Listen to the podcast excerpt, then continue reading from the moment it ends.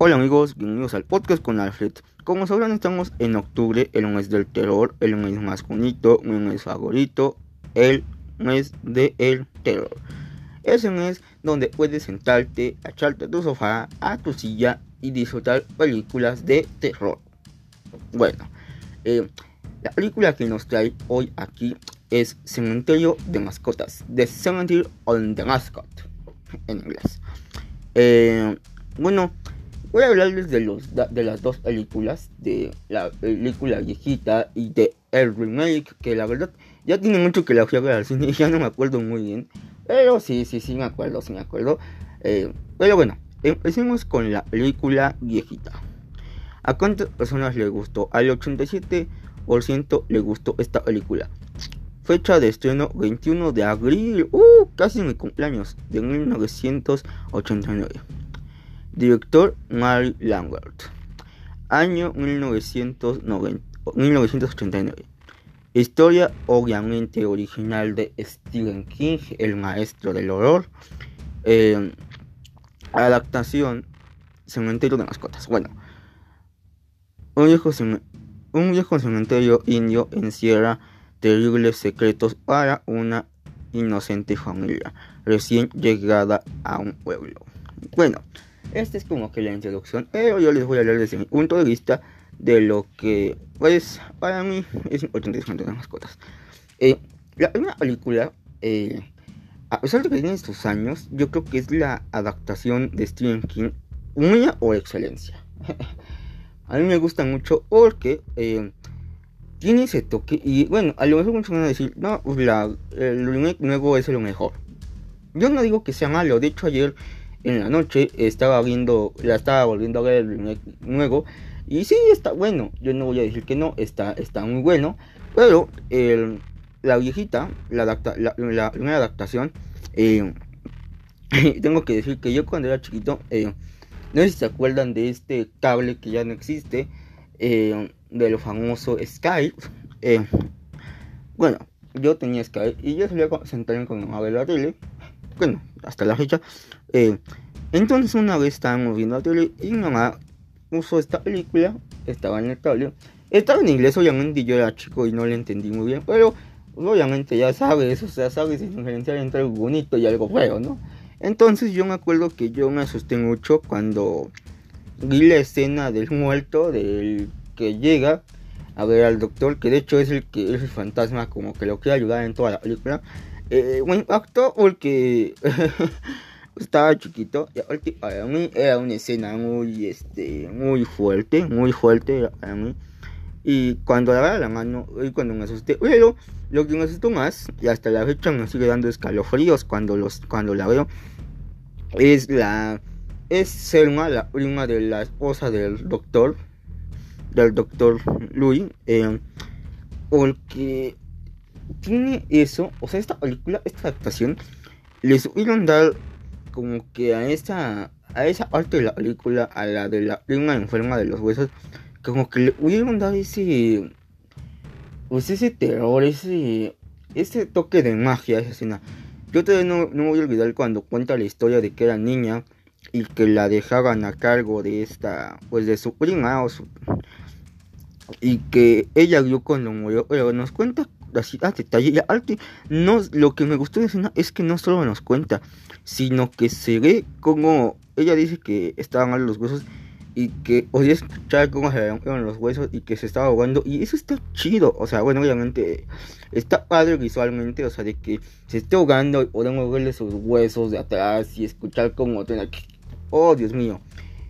Sin de mascotas, la verdad me gustó mucho que eh, también yo creo que esta película eh, pues como que te perdóname como que te llega el sentimiento de esa pérdida que tiene la familia del el niño de Gage porque algo que está muy muy bien logrado es que cuando el trailer eh, pues atropella Gage se ve como que escena como que flashback de cuando nació de cuando lo cargó el doctor una vez entonces eso hace, hace como que te duela más el que haya pasado eso porque te pones en una situación de chale, o sea, como que si te, si te unen, si te dan a entender lo que se sentía perder un hijo. Entonces, eso estuvo muy bien logrado. Eh, la arte del gato me gusta mucho. Este, de hecho, creo que el gato que más me gusta es el de la adaptación viejita. Porque toma esa magia del gato, como lo muestran en el libro de que el gato está malhumorado. O sea, captura bien esa magia me gustan los, los gestos que hace el gato cuando gruñe, eh, todo. De hecho, el color, hasta el color del gatito se me hace más, este, más interesante, más bonito. No digo que el nuevo gato, que de hecho hay una anécdota muy chistosa. Eh, no digo que el nuevo gato sea malo, o sea, está muy bonito también. Pero yo creo que siempre nos vamos a quedar con lo viejito, ¿no? pero también la actuación del gatito. Obviamente, lo malo de esta película es que su actuación no es mucha, es muy poquita. Pero eh, sí llegamos al final cuando... De hecho, el gesto que me gusta es cuando el doctor se decidió a ir o el Gage o el gatito. Eh, me da risa como... Bueno, no me da risa, me da este... Me gusta cómo sale de que está en las hojas y sale cuando tiene un pedazo de carne y está comiendo y se ve como, como que es atrás y le hace... Esa arte estuvo wow, increíble. Eh, también otro aspecto que me gustó mucho de la película es el funeral. el funeral es una escena fuerte porque, bueno, aquí vemos que están las familias, ¿no? La familia del doctor Louis y de su esposa Rachel. Entonces, eh, es impactante ver cómo, pues, se empiezan a pelear y se cae el ataúd y se ve cómo sale la manita del niño. Eso se me hizo también algo muy, pues, muy creepy, ¿no? Porque se ve tétrico, o sea, él Literal se ve nada más una manita y su trajecito azul, o sea, yo creo que se ve tétrico. Pero otra cosa, ahorita analizando esto, otra cosa que se me hace muy, pues no, un poco ilógica, es que se supone que al niño lo atropelló un trailer. Entonces yo digo, lo atropelló un trailer, ¿por qué no quedó hecho pedazos? O sea, en la actualidad, eh, pues un trailer, yo creo que te hace papilla, ¿no? Entonces, este es algo curioso, pero como siempre dice mi mamá, pues son películas, son series. Entonces, pues esta Pero también lo que sigue después de cuando Lu, Louis eh, está, este, pues está mal, ¿no? Está viendo las fotos de su hijo y es cuando se le viene la idea esto de enterrarlo en el cementerio Mac, donde se vive la gente en el cementerio maldito.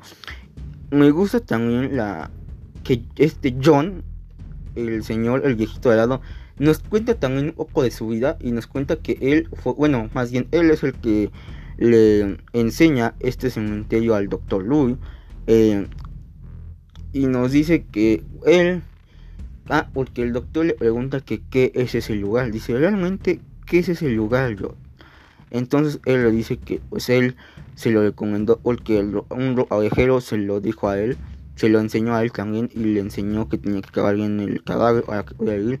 Pero nos dice que él lo hizo porque su hija no estaba, no estaba preparada para el de a su mascota. Yo creo que nadie. También eso es algo, pues algo triste, ¿no? Pero bueno. Entonces es cuando nos cuenta su historia de que él eh, tenía un perro llamado Spot y que lo enteró en ese lugar. Y también esta escena está muy, muy, muy, muy chida porque es cuando la mamá está lavando la ropa y ve y se ve cómo llega el perro y como que hasta se pone ahí en la sábana. Está chido porque cuando la mamá lo descubre, ve al perro así todo sangrado, se y dice que todavía se ven las púas donde se encerró el perro. Y está bien chido como el perro está gruñendo y con, o sea, una escena muy, muy, muy bien lograda. Obviamente, pues, John nos explica que pues después de eso su perrito no volvió a ser como antes que lo que entiendas ahí pues ya no es como realmente el gatito pues ya no es juguetón ya está como que todo el tiempo está de malas pero es porque la gente que sale de ahí busca él busca matar y de hecho Gage cuando mata a este John eh, se come bien no sé si recuerdan que le hagan un pedazo del cuello se lo come porque precisamente estos seres no sabemos que sean este comen carne. Entonces eh, también esta padre la escena donde me gusta mucho la escena cuando están después del funeral de su hijo que está con este con el doctor Louis y le cuenta ah y le cuenta que sí hubo una persona que enteró a una persona en el cementerio Micmac. Y este Louis le pregunta qué pasó Y nos cuentan la historia de Gilly Gateman, que él fue un soldado de la Segunda Guerra y que lo mataron, que lo mataron y que ah, estaba muy dolido y fue y lo enteró a ese lugar, a ese cementerio. Y pues nos cuentan, ¿no? Que ya había pasado el funeral de Timmy y que la gente lo veía venir, ir y venir, ¿no? Pero que una señora que tiene una fue como la que dijo ya, esto no puede seguir, no es normal que ande aquí entre nosotros, o sea, eso no es bueno, no es normal. Entonces, yo le dice a Luis que hasta ella sabía que era una combinación, que él estuviera pues por ahí, ¿no? Entonces, cuentan que yo eh, con los otros del pueblo fueron a quemar este la casa con el con el señor y bueno el señor sí que quería salir pero su hijo no dejó. Entonces pues al final murieron juntos no entonces esto pues es lo más a mí es lo más cool también la película. Esta escena me gustó mucho el enfrentamiento con Gage sí está bueno sí me gusta también pero lo que también hay algo que me dice la él es cuando la mamá llega la mamá llega y va a casa de Jot o el que escucha algo entonces va entrando y como que se escuchan lamentos así muy desgarradores, así como que de oh, oh", algo así. Esa parte está muy, muy, muy cool. Oye, yo ayer estaba viendo la película y se me dicen los brillos, pero así. Es que imagínense, entrar a una casa y que se empiezan a escuchar esas madres de, uh, no manches, o sea, te cagas, ¿no? Y pues bueno, Aquí pues esta Rachel ve a su hermana, a su a su este tía o hermana, es Selma, eh, y pues es cuando también ve a Gage y pues Gage termina matándola. Eh, después de esto, Louis se despierta y ve que alguien abrió su maletín con el que era. Y de hecho, algo muy, muy que también fue, le pongo una palomita, es que Gage toma una navaja que es con la que operan los cirujanos, o sea, porque el doctor opera y tiene su, este, su kit, ¿no? Sus herramientas, por decirlo. Entonces, eso como que nos da a entender, wow, o sea, va no está agarrando un nivel cuchillito, está agarrando una, un, este, un cuchillo especial para cirugías. Entonces, como que dices, no solo, o sea, dices, no, Gage no está jugando, sino que sí quiere hacer daño, porque imagínense, cuando a George, eh, cuando a Jot le corta la boca, se la parte a la mitad. O lo mismo de que esas cosas están muy filosas. Entonces dice, dices, wow, qué maldad. Pero bueno. Eh, ya lo demás, ya es la pelea con Gage. El doctor pues lo vence, lo duerme. Y esta parte también está padre porque se ve como, se ve como a pesar de que es un demonio, bueno, un muerto diente, todavía como que siente, ¿no?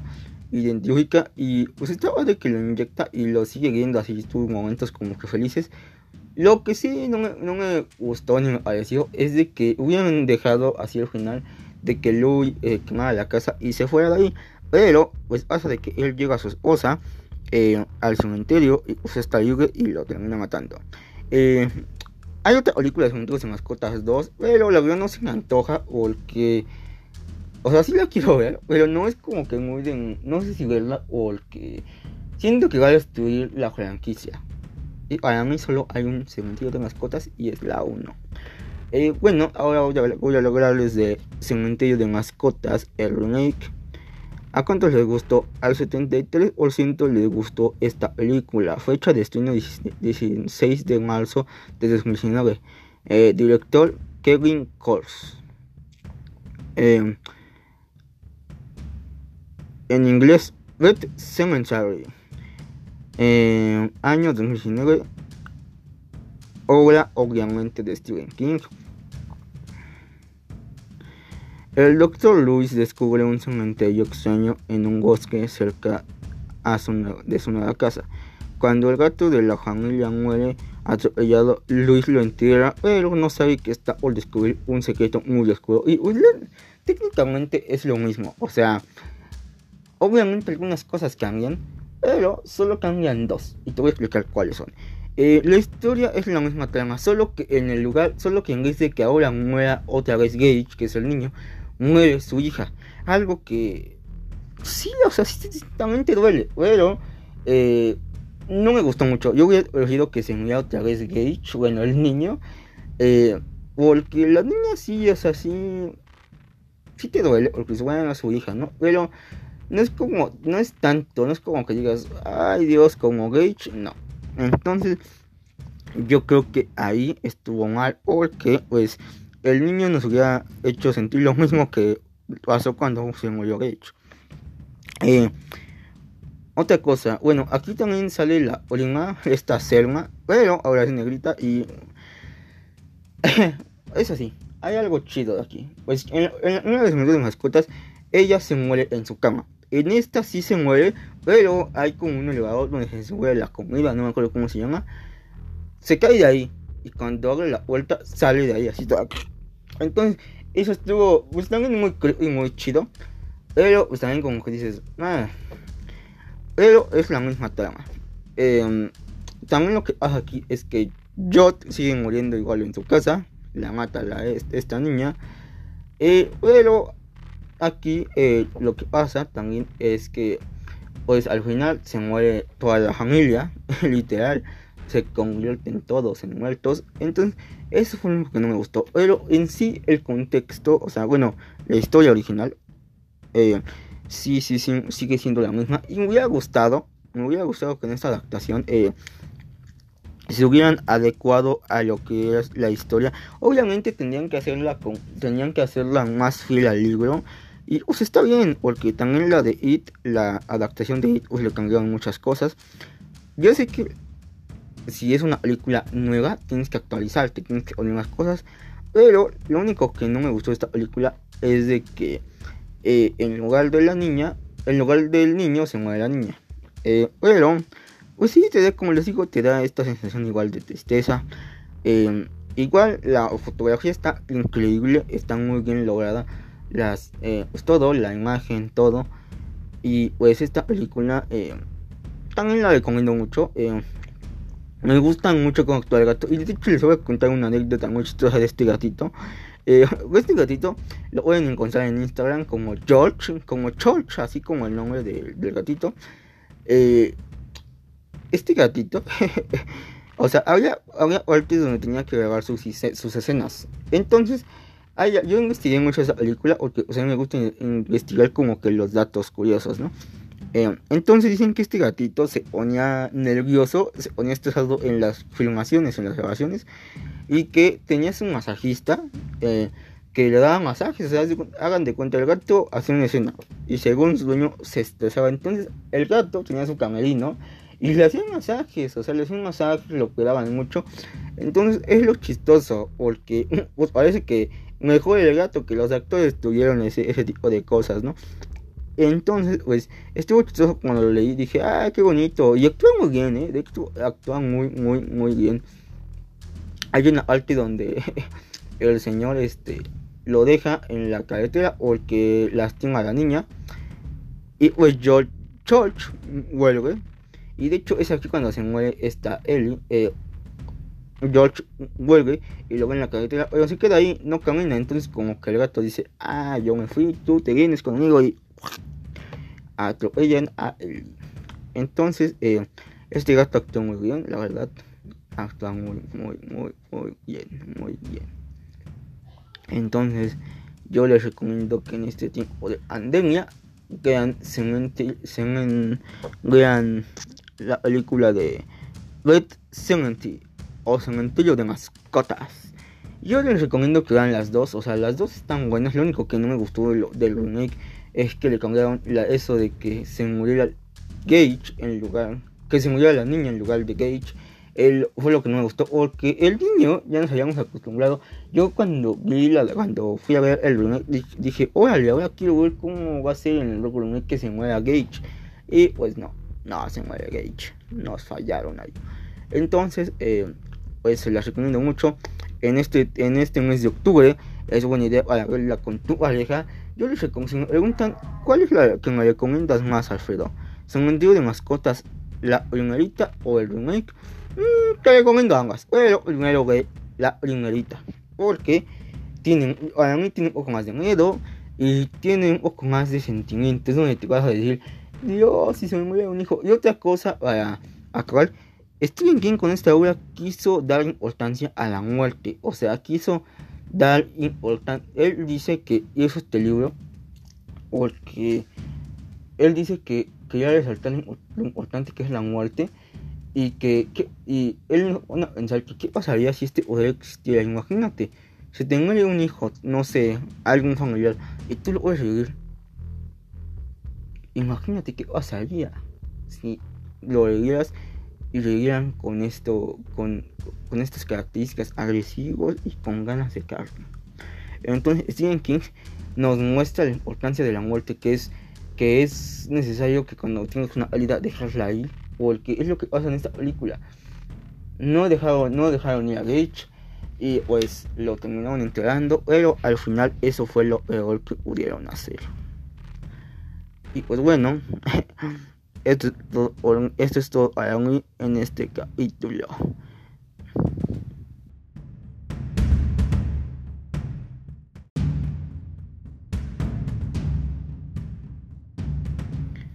Hola amigos del podcast con Alfred. Eh, bueno, este video va a ser muy muy especial.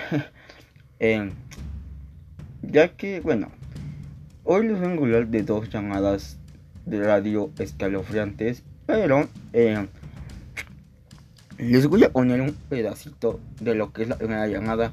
La segunda, para no hacer largo este video, yo se las voy a explicar. Eh, bueno, sin más, eh, pues comenzamos. espero que les guste. Este video, como les digo, se va a alargar porque les voy a poner el fragmento, o sea, la llamada, la primera llamada. se las voy a a poner porque es más inquietante. La otra sí es inquietante, pero más que nada es como que conversión al principio y el olor. O a lo mejor les pongo el final de la llamada, de la segunda llamada, pero eso ya lo estaré viendo sobre la marcha del video. Eh, eh, bueno, les voy a poner en contexto. Un joven llama a un programa que se llama Aurora la medianoche diciendo que ya lleva años yendo con su novia, como la conoció, y que han estado pasando cosas bueno, ah, en, su casa. Entonces, pues a continuación vamos a escuchar al joven que lo va a explicar mejor que yo. Pero eh, el contenido de esta llamada es inquietante. Eh, y pues bueno, sin más ni más, vamos a escuchar este aterrador relato. Gracias por llamar a su Mira, el motivo de mi, de mi llamada es porque necesito que me ayudes. Ya no puedo ya más con esto. Mira, tengo cerca de tres años viviendo con mi novia, el cual pues yo la conocí de, una, de por medio de su mascota. Eh, a la fecha nos han empezado a pasar cosas muy feas desagradables en la casa, al grado de que yo puedo interpretar que mi novia ha llegado a tener posesiones. El día de ayer yo, yo di por primera vez con tu programa en la noche porque no podíamos dormir. yo me desperté por ahí de eso de las 12 de la noche ya que ella empezó a hablar en una voz muy fea. Ajá. Muy, pero muy fea, Muy ronca. Parecía que tenía 20 personas dentro. Ajá. O sea, una, una voz. Me levantó. Tengo una perra Rottweiler. La perra cuando empezó a hablar pegó la carrera, se metió abajo de la mesa. Este, empezó a oler azufre, un olor no desagradable, o sea, insoportable. Ahorita te pude llamar porque ella se fue a dormir pero ayer yo te quería llamar y no, no, no entraba la llamada. ¿Por qué? No lo sé. Pero en la casa, Flavio, compramos esta, este, imágenes de la Virgen de Guadalupe, este, ponemos crucifijos, las imágenes se caen de la pared, el padre de la Santa Cena, el otro día amaneció como si lo hubieran acercado a un encendedor. Todo quemado. ¿Mande? Todo quemado, sí. Y, o sea, nuestra economía está pésima, Flavio, pésima, o sea no sabe, no sé qué es lo que le está pasando a ella, yo ya he querido hablar, hemos peleamos mucho, se pone muy muy agresiva, ya no sé qué hacer, tengo mucho miedo Flavio, no, no, o visto, he visto cosas que yo nunca imaginé mi vida ver con ella, de ver Flavio que los ojos se le vayan en blanco totalmente, creyendo, yo creyendo que está jugando conmigo y no. El otro día yo, bueno, yo soy una persona muy alta, este, el otro día me aventó con una facilidad no tienes idea. O sea, me lastimó, se comporta muy agresivo. Le regalé una Biblia. Este día en la noche la Biblia la rompió. prendo veladoras, las veladoras en cuestión de minutos, Flavio. Las, o sea, explotan o ya no prenden. Los sirios benditos desaparecen, o sea, ya no sé qué hacer. Y la he querido llevar con el padre Zabalza, con varias personas, ya no quieren venir. No El- quieren venir, no hay disposición de su parte. El padre, ya, ya hablaste al padre. Ya lo fui a ver, Flavio. Ajá. y no quiso venir porque me dijo que primero tenían que hacer un estudio psicológico y no sé qué tantas cosas me dijo yo le expliqué le expliqué totalmente Fran, lo que ha pasado el otro día estábamos viendo una película y yo en la noche Ajá. estamos viendo una película pues de risa y las sillas empezaron a mover de una manera muy brusca se empezaron a aventarse la pared en la noche yo llego a escuchar que alguien me está hablando en el oído en una lengua que no, no entiendo Sí. y, o sea, ella empezó a cambiar su carácter totalmente, siempre está fría. Y, o sea, y por más que se bañe, parece que se, se, se arrastrara, se embarrara carne podrida en la piel. Huele muy, muy feo. Te digo, yo ahorita te estoy hablando porque ahorita está dormida, pero no, o sea, si se de- a mí me da miedo que se despierte y yo ya no sé qué hacer. De la nada, o sea, digo que peleamos. Torna muy, muy agresiva. Me ha golpeado, ya no, sea, el perro, Flavio, le tiene un pavor inmenso. Ajá. Ya no sé qué hacer. Para decir, para, nomás para que te des una idea, hace, hace 10, 15 días este, me- le dije, ¿sabes qué? Voy, quiero hablar contigo. Le regalé un, a mí mi mamá me regaló un, ¿cómo se llama?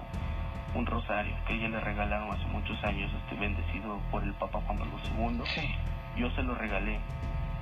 No le hagas, o sea, se lo puso como si. De rato trae una llaga marcada. Decía que sentía que algo muy pesado. Muy, pero muy pesado. Dices que siento que estoy cargando a alguien en los hombros. Se le hizo una ampolla con la forma de la cruz. Todo el cuello se le marcó por el rosario. Ese día en la noche se empezó a tornar muy agresiva. Le dije, calma, le dije, te echo fuera en el nombre de Jesús. Eso fue lo que, lo único que dije. En cuestión de minutos empezó a caminar Flavio sin tocar el suelo. No, no supe qué hacer, lo único que hice fue agarrarme, salí y le hablé a su mamá. A su mamá también la ha golpeado, o sea, ya no sabemos qué hacer, Flavio. Ya. Ok. ¿Tienes pluma y papel? Sí, Flavio. Consíguela, si no la tienes, te voy a pasar unos datos, lo pongo fuera del aire.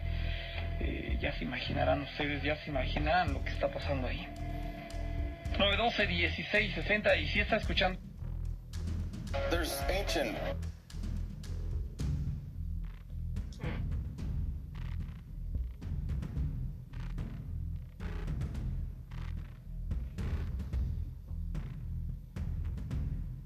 Buenas noches. Flavio. Sí, gracias, Mira, tengo que hablar un momento contigo. ¿Qué pasó? Mira, Flavio, ya me está empezando otra vez a dar la teta mucho. Eh, antes de continuar, perdón mis amigos, es que es un comercial, pero ya aquí está de nuevo la llamada. ¿Qué está haciendo? Mira, te lo, mira, me voy a acercar poquito a, la recam- a, a, a, su cama para que escuches todo lo que está diciendo. Escucha.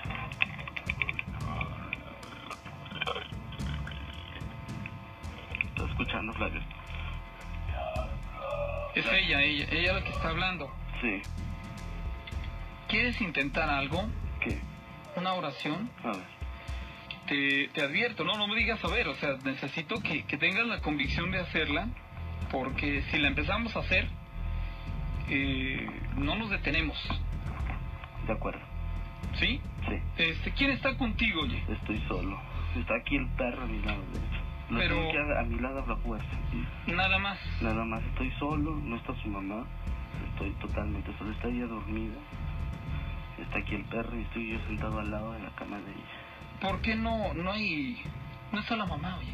¿Mandé? ¿No está Que su no, mamá? tuvo un compromiso. Salió. Sí. Ok. Eh, ¿Dónde te encuentras hoy? Al lado de su cama. No, no, me refiero en... eh, ¿En qué domicilio estás? A los edificios del INEGI. En el INEGI, o sea, eh, allí por la avenida de la Convención, Ajá. por el Fobiste. Sí.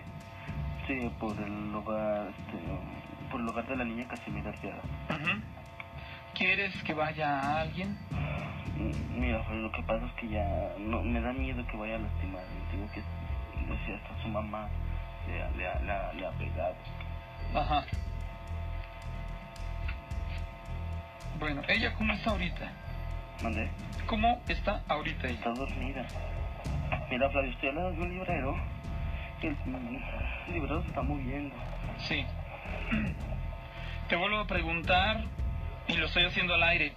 ¿Quieres que hagamos una oración? Sí. ¿El teléfono que tienes es celular? No. ¿No? Es, es este. mm, fijo. Bueno, ok. Eh, repite después de mí. ¿No te vas a detener? No. Por favor, persínate, persínense todos los que están escuchando el programa. Y repite. Conjuramos a todos y cada uno de ustedes, Conjuramos a cada uno de todos ustedes, espíritus inmundos, espíritus inmundos, potestades satánicas, potestades satánicas. incursiones del infernal enemigo, ¿Cómo? incursiones. Incursiones del infierno. Bueno amigos, eh, la llamada es muy fuerte. Bueno, para no ser, como digo, para no ser largo este podcast, eh, pues bueno, escuchamos, bueno, escuchamos un poquito gran, bueno, gran parte de lo que es la llamada, ya lo demás, pues, no se los citado porque no sabemos eh, cómo vaya a reaccionar, si nos vamos a tener, eh, eh, si nos van, lo van a clavo, bueno, por las cosas de copyright no sabemos si van a dejar que este podcast se, se transmita aunque parece ser que no, no hay ningún problema. Eh, pero, eh, bueno, ustedes escuchan la llamada, todo lo que este joven experimenta, eh, el miedo con el que habla, con el que le llama al locutor, y es que no es para menos, yo cuando escuché esta llamada la primera vez, como que yo dije, bueno, o sea, muchas veces ya se comprobó que muchas veces también las llamadas pueden ser fraudes, pero algo que tiene esta llamada es de que, pues sí se escucha la desesperación de este chico. Y aparte, imagínense estar en esa situación que escalofriante, o sea, estar en una situación como, pues en esa que tu novia tenga una entidad maligna adentro, suponiendo que este chico dijo la verdad y su novia tenía una entidad, eh, pues qué fuerte. Arte, el momento en el que él dice que no, que ya tiene miedo de, tenerla cerca. Y yo creo que lo que hace llamada aterradora es cuando esta chica comienza a despertar, pero no despierta a la chica, sino despierta a la entidad maligna. Y yo creo que esto hace, hace inquietante la llamada porque podemos ver, te lo puedes imaginar, yo bueno, aquí este video eh, tiene imágenes tiene imágenes este como para, do- como para más o menos hacerte ver lo que está viendo el chavo. Obviamente son imágenes no pero cuando él dice que tiene incluso huele mal que huele a carne podrida se dice que un signo de posición es que la víctima huela a carne podrida que a este lugar donde está. Y pues este chico dice que su novia parece que se bañara con carne podrida porque huele mucho a eso y que habla en lengua en una lengua extraña y es realmente cierto. Ustedes escucharon eh, la llamada escucharon cómo empezó a hablar la chica. No es una lengua que yo o sea que no que conozcamos o sea no es como que digamos ah es esta lengua no. Es una lengua pues, extraña. Eh, suena mal o sea suena feo. Quién sabe qué tanto habrá dicho esta joven en esta lengua pero pues no, no es normal. Y nos dice Alde que este chavo nos cuenta que pues que su novia eh, lo aventó y que este chavo es grande, bueno es alto y pues es fuerte, ¿no? Eh, pero que esta chava lo aventó como si fuera pues, perdón por la expresión, un muñeco de trapo, ¿no? Como un peluche. Eh, y pues aquí también nos dicen, también todos sabemos si hemos visto films de este tipo, que los estos estas personas que son personas entidades eh, pues suelen tener fuerza, mucha fuerza, también suelen saber muchas cosas, pero pues son causas de, de pues es- de este mal, ¿no? Del mal. Eh, otra cosa es que esta llamada se me figura mucho al caso Clarita, que también ya hablé en un episodio anterior. Eh, este caso nunca se supo si, pues, si se cerró, si investigaron más, nunca se supo. Eh, cuando están haciendo la oración, este, el chavo dice que su novia le empieza a golpear y ahí se corta la llamada. Entonces, pues no sabemos si este chavo tuvo ayuda, si lo ayudaron. Eh, no se sabe, pero qué miedo vivir con una persona con, pues, con una entidad dentro de ella, ¿no? Porque podemos escuchar en la llamada el terror que experimenta el chavo y podemos imaginarnos lo, lo que es estar en su lugar, estar en sus estar ahí donde está esa... Pues ese mal, ¿no? Ese mal. Entonces, eh, pues espero que este chavo haya, recibido ayuda. Eh, como les digo, no sé si la llamada es meramente real o no sé, pero yo creo que sí, que sí, que sí es real. Entonces, si es real, esperemos que, que este chico eh, haya podido recibir ayuda. Ahora vamos con una con otra llamada, con la segunda llamada. Eh, les voy a poner igual tantito de esta llamada, pero eh, no sé si podemos llegar al final. Ya veré sobre la marcha. Yo creo que sí, pero bueno, si vamos a escuchar esta segunda llamada. Vamos a escuchar esta segunda llamada y pues ya después igual les explicaré mi punto de vista de esta llamada ok eh, pues continuemos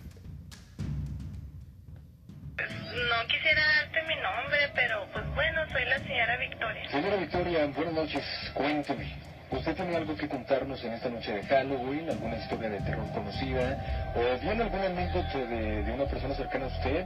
Eh, platíquenos. Este, mi hija bueno, yo me divorcié cuando mi hija tenía nueve años y pues me quedé sola desde entonces y ahora ya tiene 17 y pues yo ahorita 37 años.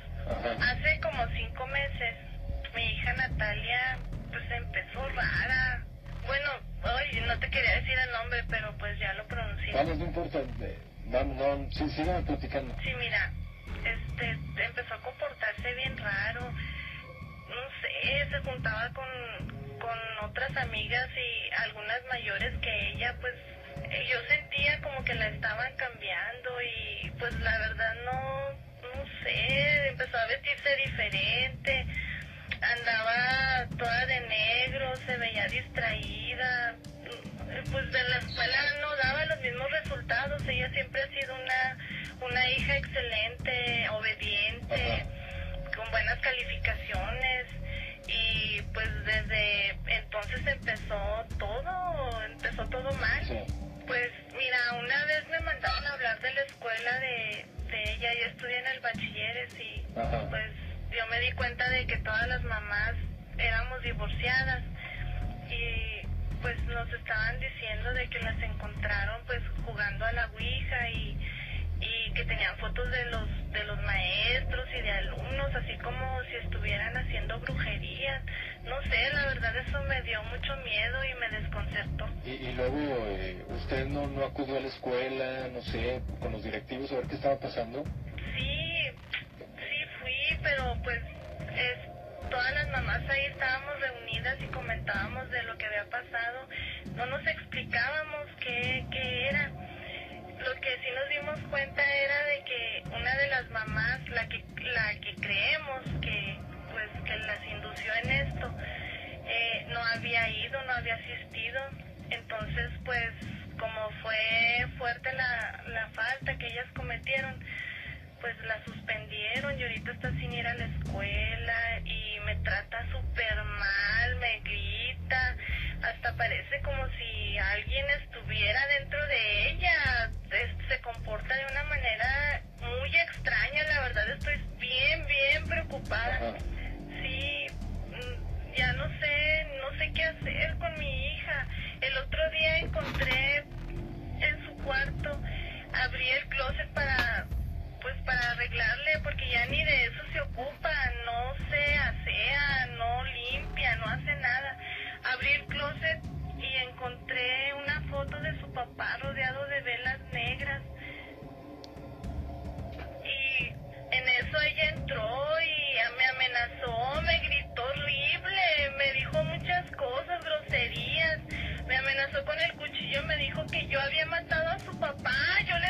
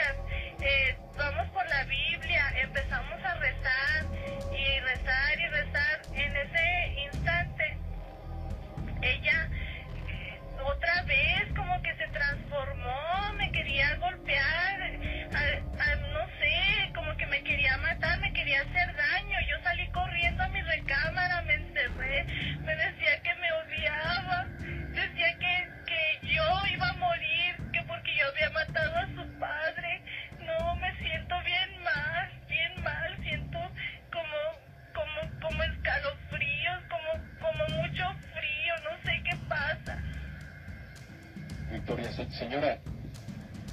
¿Está bien, señora? Señora, bu- bueno, pues parece que eh, hemos, hemos perdido la llamada. No, Eh, no, aquí sigo, Ángel. eh, si, si gusta, aquí podemos dejar la, la llamada, no hay, no hay problema. Perdóname,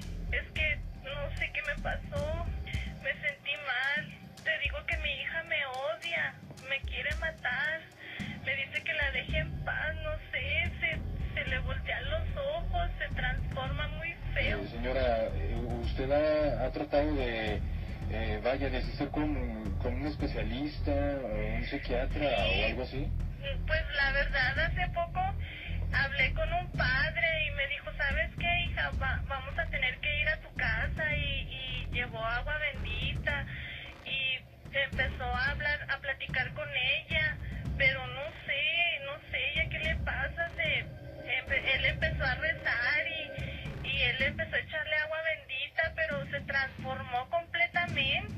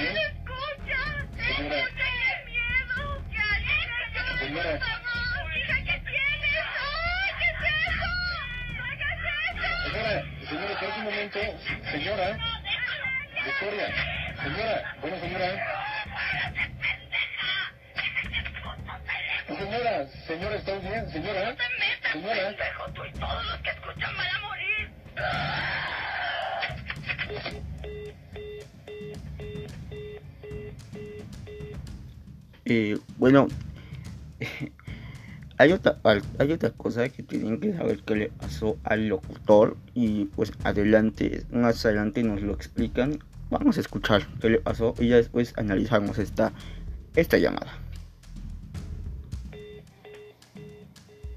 Se dice que después de ese día el joven locutor de nombre Ángel Ordóñez transformó su personalidad de manera impresionante, que cambiaba de humor de un momento a otro y se tornaba violento e impredecible. Dos años después de este evento llegó a tal grado el trastorno de su personalidad que asesinó a golpes a su novia porque planeaba abandonarlo. Se dice que mientras la golpeaba la violaba con salvajismo hasta que al final la mató estrangulándola. Los peritos comentan que el asesino siguió violando a la chica después de muerta, practicando la necrofilia. Después del asesinato intentó suicidarse con pastillas, pero no lo consiguió. Fue atrapado en la escena del crimen y condenado a 30 años. Información extraoficial de custodios y, y presidiarios del penal de Chihuahua comentan que el joven es un vegetal que tiene la mirada perdida y parece un cadáver viviente con la mirada en el vacío. Tal vez la llamada de esa noche de Halloween no tuvo nada que ver con sus actos posteriores y presentaba desórdenes mentales desde antes, pero es una coincidencia escalofriante que después de esa llamada, donde un ser sobrenatural lo amenaza de muerte a él y a su gente cercana, haya tenido su historia este trágico desenlace. Gracias por acompañarnos. Eh, bueno, pues esta llamada es aún más impactante que la primera, ya que pues igual se trata de un caso de posesiones web. Eh, lo fuerte de esta llamada es lo del final también, que es escuchar como la hija está hablando y de repente se puede escuchar la voz de un hombre a lo lejos. Eh, eso es bastante es escalofriante porque primero como que se escucha como que un gruñido como que o algo así y después empieza a escuchar la voz de este esta entidad porque no es un hombre no lo voy a llamar como un hombre no es un hombre eh, pero se escucha esto. Y bueno, aquí la, la llamada se descontrola. Porque supongo que la mamá es a forcejear con la chica. Y pues bueno, después podemos escuchar como pues amenazan al locutor y a la gente. Entonces, eh, lo aterrador de esta historia, lo que une las series a sobre hacer es lo que le pasa al locutor. O sea, Muchos dicen que a lo mejor no tiene nada que ver sus acciones con lo que pasó en esta llamada. Yo creo que sí tiene, tiene que ver, porque muchas veces se dice que gente que está en este medio, que es ese tipo de trabajos, o sea, que hablan como de este tipo de cosas, que han tenido un feo desenlace y tal vez es cierto, no sé si han escuchado la teoría de que dicen que a Juan Ramón Sainz lo mató el caso Josué eh, caso Josué es un, fue el caso de un chico que se hizo muy famoso que él cuenta que hizo un acto con el diablo. Bueno, entonces eh, Juan Ramón estuvo, lo tomó la llamada, pero eh, este chico igual colgó, se perdió la llamada. Y pues ya no más de este caso, del caso Josué. Ya hasta tiempo después, este chico volvió a buscar a Juan Ramón Sainz y se dice que iba con una vestimenta pues, muy extraña, iba con pieles como de animales. Eh, se dice que actuaba muy raro. De hecho, dice un, chico de la producción recuerda que hagan de cuenta que Josué tenía en una mano un guante negro. Un guante negro donde tenía un anillo que se llama el anillo del rey Salomón. Que es un, un anillo de dominio. Eh, con esa mano saludó a Juan Ramón Sainz. Pero al todo el grupo del extra normal, el grupo de la, de la al grupo, bueno, sí, a los encargados de, la producción, lo saludó con la otra mano. Entonces se dice que cuando hizo esto, Juan Ramón Sainz se llevó todo lo que tenía Josué. Esto es una. Es como que todavía no se comprueba, pero mucha gente acusa a este chico. Entonces, yo creo que este locutor hubo haber tenido algo similar porque el locutor estaba bien, estaba muy bien.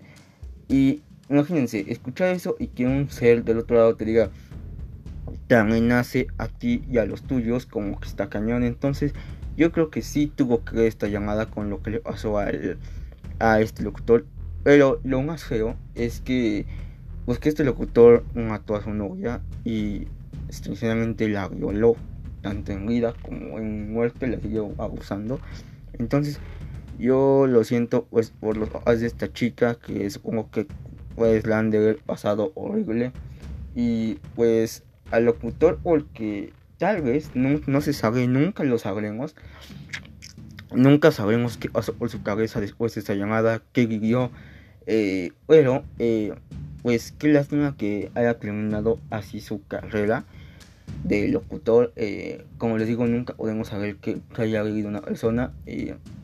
no se puede experimentar más que en uno mismo, entonces pues no sabemos bien qué haya sentido, si, si haya visto algo de la llamada, no sabemos por qué ni qué lo yo hacer lo que hizo, pero pues es un caso que sigue sin resolver, que también no, como les digo, nunca vamos a saber qué realmente pasó, si estaba bajo influencias malignas o algo así, pero eh, pues que las, pero pues desgraciadamente lo dejaron así y pues qué lástima. Pues esto es todo amigos por el capítulo de hoy. Gracias por escuchar el podcast con Alfred.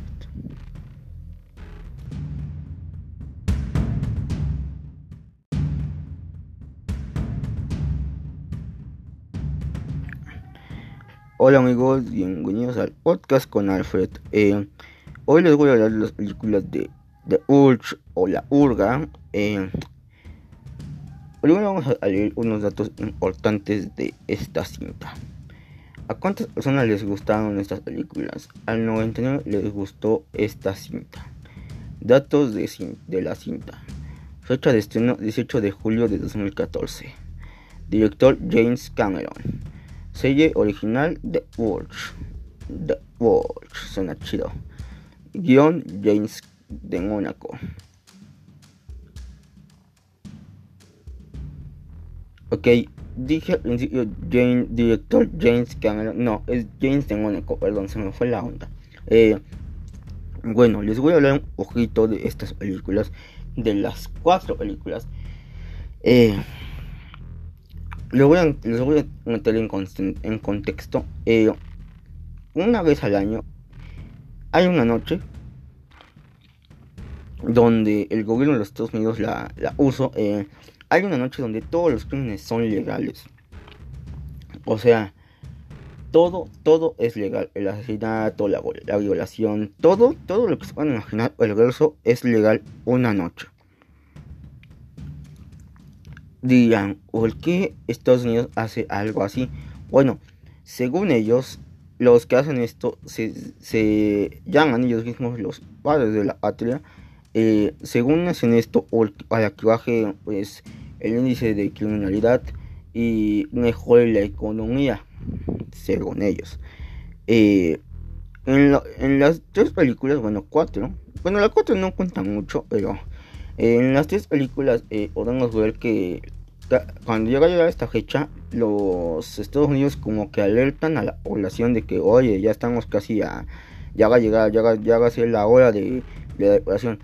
Eh, una película nos cuenta la vida de una familia de, dinero eh, que tiene dos hijos y pues al el momento de la depuración pero no es porque ellos maten, sino porque son personas pacíficas, pero dicen, bueno, oye, o sea, si tú quieres curar, pues la oye, ¿no? De hecho, de hecho, a ellos les piden que para que sepan que están con el momento, pongan unas orquídeas azules, creo, en su caja de su casa y es que estás con el, con el movimiento.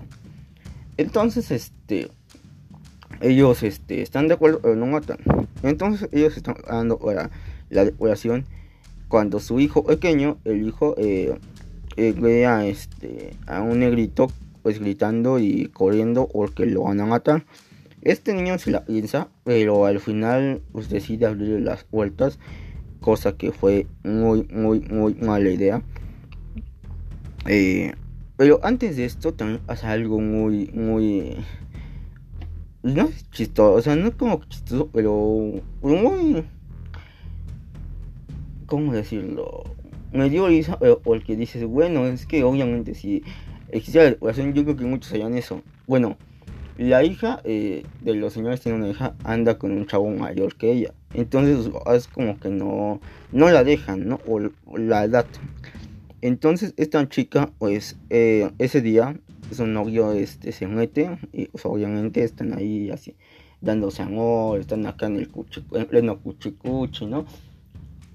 Entonces ya es la noche, ya cuando dicen los que ya una, la alarma de tú, tú. Eh, pues el chico dice que va a hablar con su papá. Dice, voy a hablar con tu papá y ya no se va a en nuestra relación. Yo desde que vi esta escena dije, a este güey va a querer matar. Entonces el chico cuando se sale del cuarto, eh, se ve que saca un arma. Y obviamente dices, obviamente, se llaman, se muy tontos que no aprovecharon esta noche.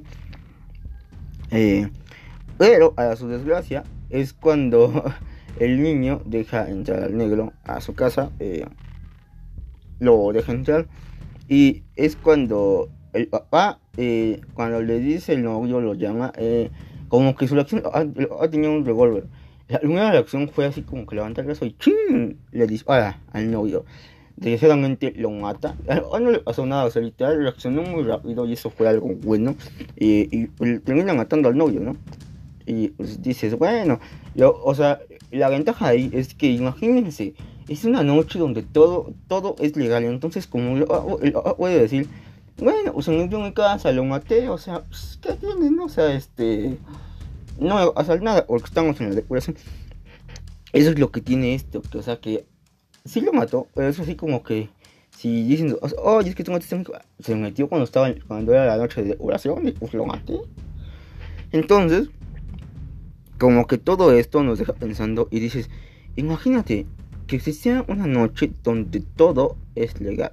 Bueno, siguiendo con la historia, eh, eh, a raíz de que el papá dejó que este hombre se metiera a la casa, bueno, el hijo más bien, pero eh, llegan unos adolescentes pues muy finos, ahora sí que ricos, eh, y pues le dicen, le dicen que quieren que se los devuelva, porque si no van a entrar, van a matar y a violar y todo lo que esto conlleva. El papá y la mamá se asustan porque dicen, este, no, pues es que estamos, nosotros no le vamos a negar nada, no le vamos a negar su derecho de depurar, pero pues no sabemos dónde está. Y le dan le dice este joven, le dice, mira, sabes que este, yo te doy tiempo, güey, búscalo y, o sea, no me lo das y todo, pero el papá accede y dice, no, pues sí, está bien, te lo voy a dar, deja, deja, voy a buscarlo y todo, ¿no? Y ya se van, este, a buscarlo. Eh, el hijo tiene como que un muñequito, un robot que va a controlar el motor, es un bebé, es un denuco de hecho, pero lo hizo como tipo cámara, como tipo cámara, perdón, es que dice cámara, que dije cámara, perdón, como tipo cámara, eh, iba a la casa, ¿no? Em, y este chico encuentra a este hombre y le dice que el chico, el niño lo, lo ayuda, lo esconde muy bien, pero de todos modos lo encuentran, lo, lo agarran y lo van a entregar, o lo van a, usted queda así como que, ¿qué estamos haciendo? O sea, estamos matando a un inocente, ¿no? Pero habla con él y dice, mira, ¿sabes qué? Es que si no te entrego van a matar a mi familia. Y, o, la, o sea, como que, ah, sí, como que racista, porque dice, la depuración, pues, se hizo, este, como, para matar a gente como tú, o sea, como que sí es racista. Y imagínense, esto en Estados Unidos, que, o sea, esto en la verdad, eh, imagínense los que, no por la palabra yo, los que están muy mal económicamente, casi casi como dicen los mexicanos, los que estamos jodidos, seríamos, seríamos los primeros que estos güeyes mataran. Porque imagínense, a este, este chico, al negrito, lo voy a decir como que ah, es una, una porquería menos, ¿no? Que no le van a importar al país. Entonces se meten más que nada con la gente de bajos recursos. Entonces, pues imagínense, ¿no? El papá no lo entrega y le dice al chico que no lo va a entregar, que no, y este chico le dice que ya llegan, que ya van a llegar, los refuerzos. Y sí, llegan los refuerzos, eh, tiran la puerta de la casa. Y pues sí, este. No sé si como que un, un, matazón así como que chido, pues no se hace. Pero, eh, pues este, el, chico principal, sin matar, lo apuñala y pues lo dejan malherido y después se muere.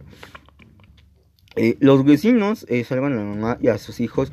Bueno, eso parece que los van a salvar, pero realmente los quieren matar, como que siempre los odiaron y quieren como que hacer un sacrificio con ellos. Entonces, este, después llega el negrito y mata a dos, este, a dos vecinos, un, un vecino y una vecina. Y, dos, y esperan ahí todos aquí hace la noche de la depuración.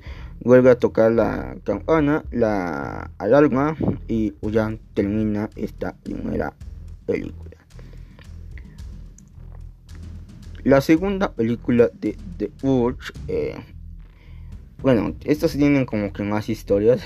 Eh, la primera, la, película de, la segunda película de The Urge de la Urga eh, empieza con unos jóvenes que están este que se están, como que están comiendo cosas para, no salir comida, víveres, todo.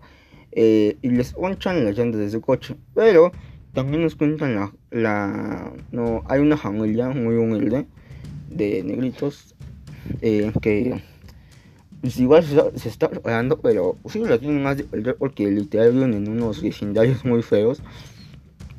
Entonces pues están preparando, pero eh, es una mamá y una hija igual, pero tiene un abuelo y este señor se fue voluntario a la patria porque cada que es la de, una decoración, los padres de la patria festejan matando a alguien. Entonces el señor se ofreció a cambio de dinero a su familia. Eh, bueno, igual aquí este, estos chavos del coche están desesperados, este, porque hay unos motociclistas que van con máscaras y todo, están muy chidos de hecho, van con máscaras y todo, y pues, estos motociclistas les cortan los, como que las cuerdas del coche o algo así, entonces pues queda inservible. Entonces estos chavos este, pues, dicen no, no va a quedar otra que caminar. Eh, hay un, hay, hay un, un, este, un señor llamado León, que es este, muy buen actor de hecho también. Eh, a él le mataron a su hijo, un negro le mató a su hijo, lo atropelló. Entonces él va a querer vengarse esta noche. Pero bueno, vamos primero por partes. La pues esta aleja del coche eh, no llegan a su hogar, o sea, están afuera. Y cuando empieza la depuración, ellos están afuera. De hecho, escuchan este la sirena y se hagan de miedo. Pues imagínense nomás. Eh, estas negritas, la, la mamá y la hija, eh, la depuración hay un chavo, hay un gordito que se llama Héctor, que siempre como que quiere con la mamá y es muy cerdo y así. Y pues quiere entrar a matarlas, pero también a violarlas. Pero aquí llega el ejército porque está secuestrando gente, porque hay como que una subasta, hay como una subasta, hagan, de cuenta que ahí paga la gente, o es un juego como las escondidas, pero tienen que encontrar obviamente o sea, los que compraron y matarlos. Es como un hostal más o menos, digamos. Entonces las secuestran, las quieren secuestrar y este, este Leon eh, pues mata a los soldados. Encuentran, se encuentran también a la parejita, a la pareja. Eh, pues van caminando o el vecindario o el, el vecindario pues van viendo un sinfín de cosas, mucha muerte por todos lados y así. Eh, llegan a la casa de, una, la amiga de la negrita. Eh, aquí todo parece que está bien, parece que ya se salvaron, todo chido. Dices, bueno, ya, ya la libraron. Y resulta que esta, su amiga tenía una hermana. Entonces, este, está, eh, la hermana, una de las hermanas es la amiga de esta chica, de la negrita. él está con su esposo, está con el esposo de la hermana y está como que muy, vamos a bailar, muy acá, ¿no? Entonces, o sea, el esposo dice, no, no, es que está ahí tu hermana. Y le dice la, y le dice la hermana, no, no se va a dar cuenta, no, ni siquiera estás hablando. Entonces, pues están hablando chido, están, de hecho, este León se lleva a la chica y le dice que necesita un coche para seguir. Y le dice, no hay coche, pero tenía que ya que nos trajeras aquí. Entonces León como que se enoja. Y en ese momento en el que se enoja, eh, Escuchamos unos balazos y es porque la hermana mató a la amiga de la negrita porque según ella, los, bueno, más bien, su hermana y su esposa estaban teniendo un romance. Ahora sí que le engañaron. Entonces, pues, por eso la mató. Después de esto, aquí hace el desmadre y pues, llegan los militares y empiezan a balasear a todos y así. Leon, se, Leon y esta chica se van, pero los interceptan abajo y los suben a ese camión militar y los llegan a esta subasta que es para matarlos. Eh, ya están ahí y los llevan como a un cuarto oscuro. Eh, Leon está muy entrenado porque fue militar. Entonces, este, cuando salen aquí, que salen los, ahora sí que los ricos que van a matarlos, que van a jugar con un juego. Eh, Leon Luego, luego, como es muy hábil, ve a uno y lo mata y se, se pone sus anteojos. Este león es muy bueno porque se echó a muchos ricos. Eh, se, echó a muchos hombres. Este, ahora sí que ahí los mató. Y ya están en esto. Eh, y a la, del coche, al chavo lo matan. y es cuando vienen refuerzos y entran como que con pistolas y así. Eh, oye, que aquí dices, no, ya valieron caca, ¿no? Pero llega una, una, una como que resistencia, que es los que están en contra de la depuración, y pues matan a todos los ricos, ¿no? A todos ahí. Y sí, sí, es lo que conoce. Eh, de hecho, eso dicen que van a matar a todos los ricos. Eh, pues Leon se va, pero la señorita está como que igual triste porque mataron al chavo de la, pues, de la chica, ¿no? Que iba del coche. Lo mataron y entonces pues está triste, pero se va a depurar con la resistencia. Entonces pues ya se van, siguen su camino y encuentran la casa. Encuentran la casa del que mató al hijo de Leon, alegro que la, de que la trayó.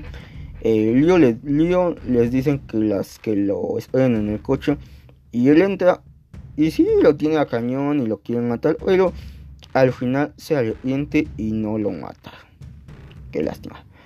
Eh, Leon se sale de su casa del güey este y hay un como que un militar eh, y le dispara y le dice que que sabía a dónde iba a ir, que sabía que, iba a ir a matar a ese güey y le dice que si él hubiera olido un hijo igual, que igual lo haría. Eh, este hombre quiere matar a Lío, pero el señor de la casa lo ayuda y mata al tipo.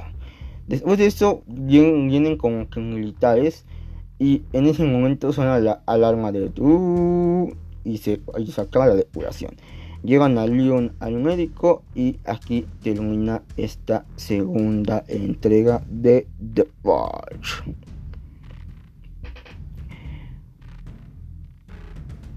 La tercera entrega de The Watch se llama Dos a la noche de la elección.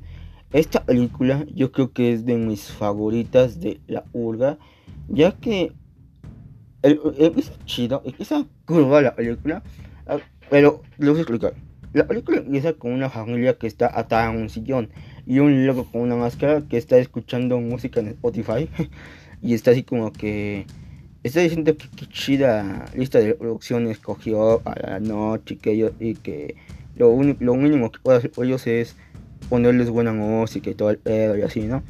Entonces, este, sigue la familia pues aterrorizada, ¿no? Con sangre en la cara, todo, se le ve pues, aterrorizada. Y este güey empieza a bailar así, o sea, esa escena está, no, no se me va a olvidar, porque cuando yo, la, yo vi todas esas películas en el cine, eh, cuando la vi, dije, no manches, o sea, ¿qué, qué, qué, qué, este, qué forma de poner un personaje, ¿no? Entonces está así como que el rock de Frank Sinatra los hará, los hará volar, o sea, así como que muy irónicamente, ¿no? Pero también la voz que le pusieron a este güey, como que me gustó, como que si nos llega, si, si sentimos esa desesperación y te pones a pensar, no manches, imagínate, güey, está en esa situación. Entonces al final este hombre le dice, que han estado jugando juegos, como que ya eh, han estado jugando juegos de decoración. Y dice, ahora vamos con el último y se llama Decide, mamá. Entonces yo creo que ese juego consiste en que decidiera quién muere y quién no. Yo supongo, no, no sé. Eh, aquí esta, esta escena se para y es cuando ya nos muestran la película. Eh, aquí ya se están llevando a cabo las elecciones estadounidenses y vemos que hay una candidata, el, no, no, no me acuerdo el nombre. Eh, y bueno, hay un candidato y una candidata que hacen como que referencia a Donald Trump. Pero este. Esta candidata que está peleando la presidencia de Estados Unidos eh, es, la, es la que estaba. Es la que estaba en el sillón y esa era su familia. Entonces ella, ella quiere oír la oración porque en una noche de oración mataron a toda su familia y solo a, él, solo a ella la dejaron viva. Entonces, pues, era una senadora, imagínense. O sea, dices, bueno, hasta ahí todo va bien. Eh, pues igual este, están peleando. y sale otra vez Leon. De hecho, Leon este, es, es de su escolta y es el que pues, mejora su trabajo. Eh, pues esta candidata les declara la guerra, ¿no? Les dicen muchas cosas a los padres de la patria y pues estos la, la quieren matar. Entonces, pues igual Llega el día de la, de la hurga, de la depuración. Esta senadora se queda en su casa con Leon y su seguridad. Entonces, este, pues aquí vemos que, bueno, esta, esta señora no se quiso ir como que a un búnker para que estuviera mejor, no se quiso quedar en su casa. Eh, la reforzaron su casa. Eh, después de eso, ya vimos que hay unas negritas igual que se encargan, que son como partes de la resistencia y se encargan de ver quién, si hay inocentes en la depuración, si necesitan ayuda, como, montan como un, este, como que un, hospital clandestino. Entonces, este, pues, estas negritas van y ya cuando es la ultra empiezan a para esto también hay un hay un señor que tiene una tienda y se llama John y esta tienda eh, hay, unas negritas que van al bar muy muy sexy eh, van al bar y la noche de la decoración quieren entrar quieren entrar al bar de chocolate pero esta, esta escena neta estuvo también muy muy chida porque van como en un coche con luces así muy uh, y tienen unos, unas acá así doradas, muy, muy chidas. Neta estuvo, fue un toque muy chido. Entonces, este, estas negritas les digo que ayudan a la gente, pues van. Y aquí se nos va, se nos muestra un poco todo lo que pasa en la depuración esa noche. Hay una arte donde van pasando y una, una guillotina gigante y un güey que le cortan la cabeza. Después van por otro lado y ven un güey que lleva así cuerpo, o sea, una chava así amarrada en la arte de encuentro de su coche y se va. O sea, muchas cosas, muchas cosas, este, gente alcada, así, un, buen de madres. Eh, estas, estas personas, la senadora, eh, pues, está en su casa con Leon. Perdón, amigos, eh, con Leon. Y pues lo están ahí. Pero lo que no sabe Leon es que su misma seguridad, sus mismos compañeros lo, lo a traicionar a la senadora para que la maten. Pero Leon es muy inteligente y hizo como una especie de túnel. Entonces, este. Sí, llega la hora y estos güeyes abren la puerta. Le abren la puerta a estos güeyes. A los matones son unos, este, unos sicarios. Eh, le abren la puerta y sí, van a matar. Pero no, no, no, no le hacen nada a la senadora. Eh, y bueno, esta senadora pues, no que ya está de nuevo en la regulación, pero pues está afuera, ¿no? Eh, llegan a la, a, la, tienda del negrito de Joe, pero eh, antes de eso son como perseguidos por rusos que llegan a, ir para matar y están con, con disfraces como la estatua de la libertad, cosas así. Entonces, pues estos dos hombres, eh, Michael, este Sí, Michael y negrito y Joe, eh, pues ven el, el gorlote y van y lo sacan bien así, lo sacan sus pistolas y ta, ta, ta, ta, entonces este sacan a la senadora y la senadora les pues Joe le dice que la depuración que subieron los gastos pero que, que espera que el gobierno le pague su local y ella le dice que sí. Eh, van ganando y se encuentran y van a la resistencia de los de los de los negritos y matan también a las negras que estaban molestando a Joe. Y resulta que el de la resistencia de los el líder de la resistencia es el negrito que conocemos en la primera película. Eh, este negrito tiene el plan de ir a la iglesia donde van a dar la misa de depuración y matarlos a todos que lo que ha hecho igual que en esta misa en esta iglesia maten a muchos inocentes esa noche. Entonces pues la senadora se enoja y dice que ella no va a ganar, no va a ganar las elecciones así. Pero al final la senadora es secuestrada y pues ya vale nada esto. Entonces, este, Leon, eh, la resistencia, Joe, este, Michael y las señoritas, bueno, la señorita van por la senadora, sí, matan a todos, este, ahora sí que hacen el bien, derrotan a los padres de la patria, pero lamentablemente Joe recibe un escotazo y pues, pierde la vida. Después de esto vemos que la senadora sí gana, sí gana la elección. Eh, Joe pues ya se murió, pero Michael sigue con, hace una tienda nueva. Y ya como se supone que según ya va a acabar la, la huelga, ¿no? La, la noche de la depuración. De la depuración. Entonces pues ya aquí tenemos esta tercera entrega.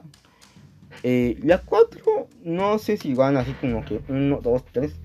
Bueno, la 1 sí, la 2 también la 3 sí. Pero la cosa es como que el origen de cómo todo empezó. Y bueno, se supone que Eon experimentó una psicóloga eh, está siendo el momento de la ira, de la ira de ver que o sea, la gente desatara todo lo que tiene dentro.